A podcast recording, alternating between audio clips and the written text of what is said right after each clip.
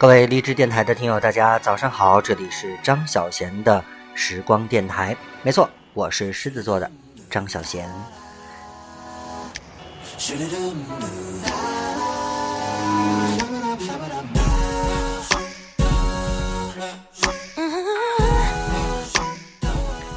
今天呢是七月十二号，距离第十三届全运会开幕还有四十六天，啊，又要恢复早晨跟大家来分享新闻资讯的这个小的节目了。那首先来看一下天气，今天白天呢，我所在的这个城市天津，白天是晴间多云，西南风三四级，降水概率百分之十。今天夜间呢是晴间多云，南风三四级，降水概率百分之十，最高气温是三十八摄氏度，最低气温是二十七摄氏度。那我们来看环境空气质量，啊，今天呢是三级的轻度污染到四级的中度污染，首要污染物是臭氧。那今天的限号是四和九，明天是五和零。休息一下，稍后我们一起来浏览今天早间的新闻资讯。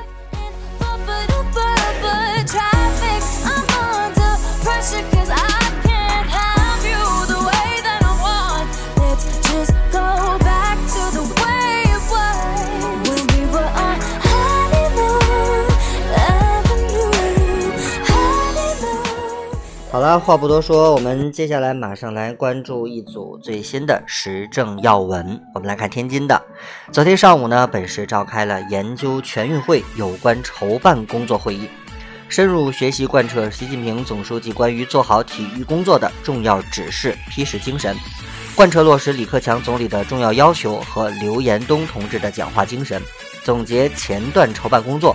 查找差距和问题，研究部署了下一阶段的重点工作。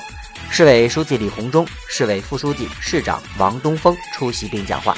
啊，看一下这个时间哈，距离第十三届全运会的开幕只有四十六天了，而且有很多项目呢已经开始了比赛。啊，现在我们的天津正，呃，被这个非常浓厚的迎接全运会的氛围啊。所吸引着，应该说周围我们能够感受到全运会的气息，已经离我们越来越近了。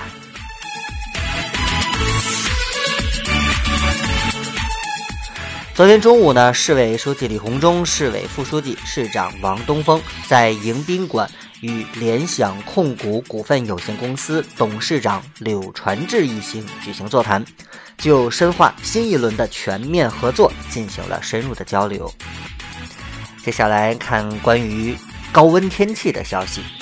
那截止到昨天下午的四点钟，从全市区域自动观测站实况监测的情况来看呢，市区最高气温出现在了河西区。天哪，河西区的最高气温达到了四十点四摄氏度。全市最高气温的极值呢，出现在了静海区的中望区域自动观测站。大家猜一下有多少度啊？啊，最高的极值达到了四十二点七摄氏度。啊，天津市气象台呢，在昨天一天之内两次升级高温预警，一口气将高温黄色预警提升至了这个红色。这不仅是今年以来呢本市发布的首个高温红色预警，也是自2014年天津市气象局关于印发气象灾害预警信号发布实施细节之后，本市首次发布的高温红色预警。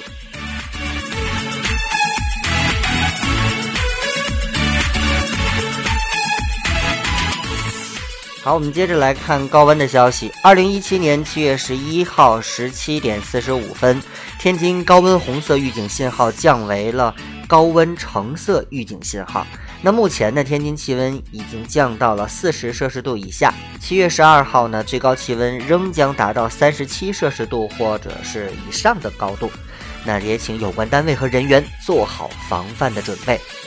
啊，大家都知道哈，今天是正式入伏。今年呢，逢这个叫闰二伏，三伏天呢共四十天。初伏是七月十二号到七月二十一号，中伏是七月二十二号到八月十号，末伏是八月十一号到八月二十号。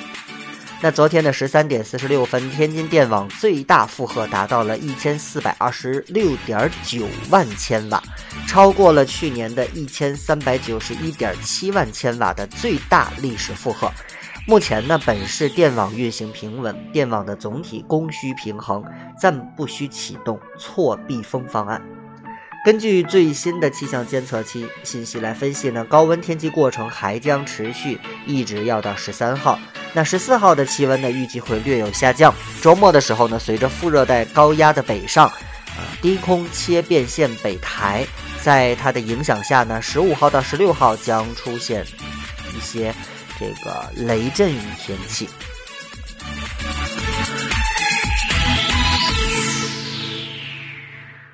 呃，那在这里呢，我们想说说这个预防中暑还是有招的啊。针对持续不退的高温天气，国家卫计委专家向公众科普如何预防中暑。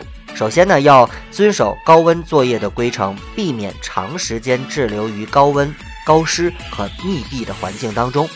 第二呢，就是要保证足量的饮水，每天是一点二到一点五升。第三呢，一旦出现了中暑的症状，要积极的面对它。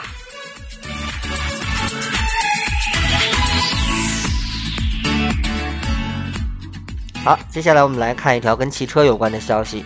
七月十一号，天津智能网联汽车产业研究院签约暨揭牌仪式在迎宾馆举行。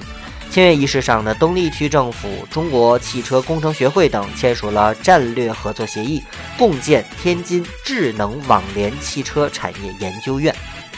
啊，同时呢，从昨天呢，在这个市科委召开的新闻通气会上，我们也了解到，中国工程院与天津市人民政府共建的新一代人工智能发展战略研究院有望年内建成。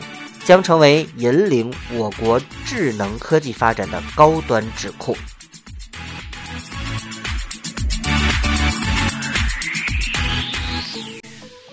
今年上半年呢，全市共引进国内招商引资项目是五千五百六十二个，到位资金是两千七百五十六点八零亿元，同比增长百分之十点二六，实现时间过半、任务过半。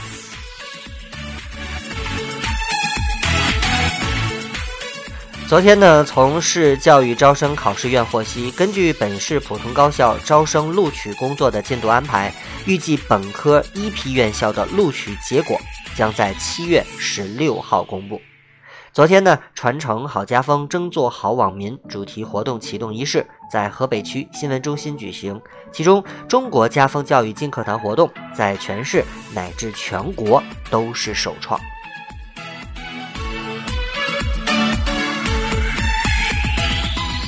接下来这条消息也应该值得大家去关注。昨天呢，从天津市民政局获悉，全市四百二十八家养老机构正在对照民政部新近下发的《养老院服务质量大检查指南》，统一标准，自查自纠，全面整改，以切实提高养老服务质量。目前呢，市人力社保局就做好这个全市家庭医生签约服务医保管理工作，发出通知。参保人员与家庭医生签约后呢，门诊医保待遇将有所提高。另据报道，二零一七年的京津冀卫生应急综合演练将于今天到十四号在北京市的通州区举办。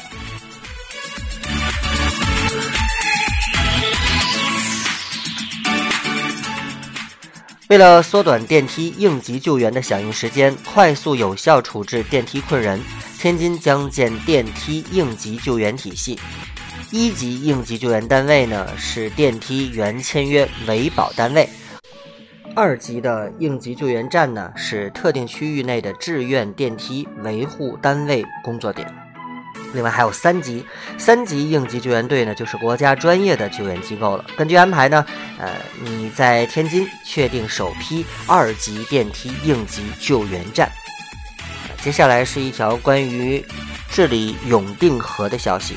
从水利部这个海河水利委员会了解到，根据京津冀协同发展要求，北京、天津、河北、山西四省市在永定河综合治理与生态修复总体方案基础上，制定了本地区的实施方案。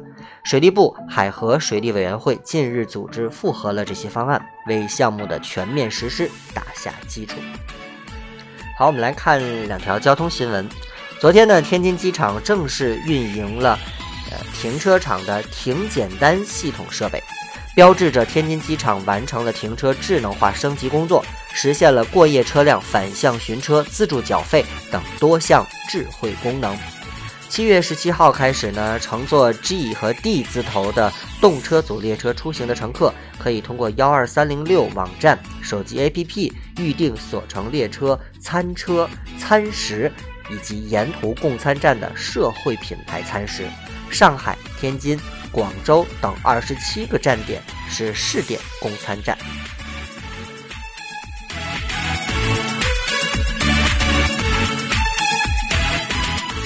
好，来看一条天津地铁的消息。从中国铁塔天津分公司获悉呢，目前地铁一号线的通信网络升级改造工程正在持续推进，部分运营商 4G 设备即将开通，有望在全运会前覆盖三大运营商的 4G 网络。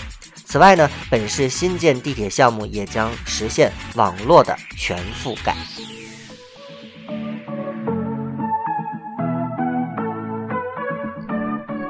好，我们来看一条经济新闻。近日呢，金融街金门天津置业有限公司百分之百股权的转让交易信息呢，正式出现在了北京产权交易所的信息板上。本次股权转让底价为七点六亿元。本次金融街要卖的资产包括和平区张自忠路一百五十八号天津瑞吉金融街酒店，建筑总层数二十层。目前尚未有合适的受让方报名参与竞价。一句话说，就是咱们天津最熟悉的一个标志性的建筑——金门啊，要被卖掉了。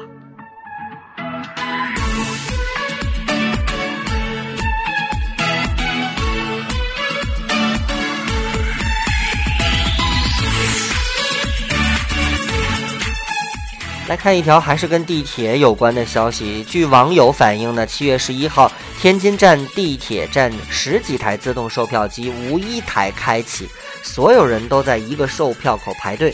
昨天呢，除一两台机器无法运作外，大部分都已经恢复了正常。天津站的工作人员称，暂停服务是因为硬币不足。十一号下午已经及时的补币，恢复了正常的运作。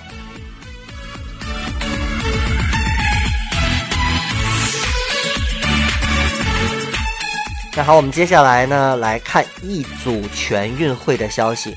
第十三届全运会沙滩排球比赛将在天津的东江湾举行。由于比赛场地对沙滩和沙质的要求很高，日前呢，东江湾景区对比赛场地海滩进行筛沙。昨天，第十三届全运会手球测试赛在天津师范大学体育馆展开。八月二十一号到九月七号，手球项目的所有比赛都将在这里举行。天津男子手球队将在本届全运会中争取打进前三。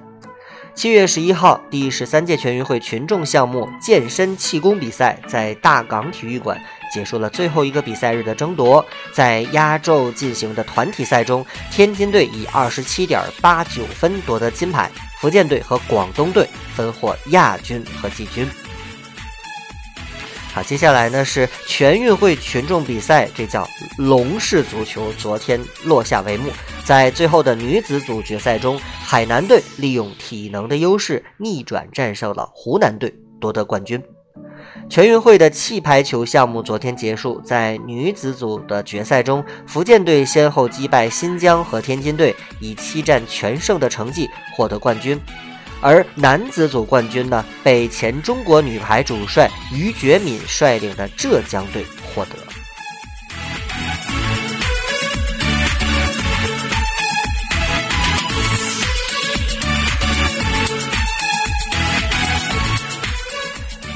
好啦，今天早上跟大家来共同分享的这些资讯，不知道你是不是感兴趣，或者说对你来讲有没有用呢？我是狮子座的张小贤，非常感谢大家搭乘新闻早班车，让我们下次再见。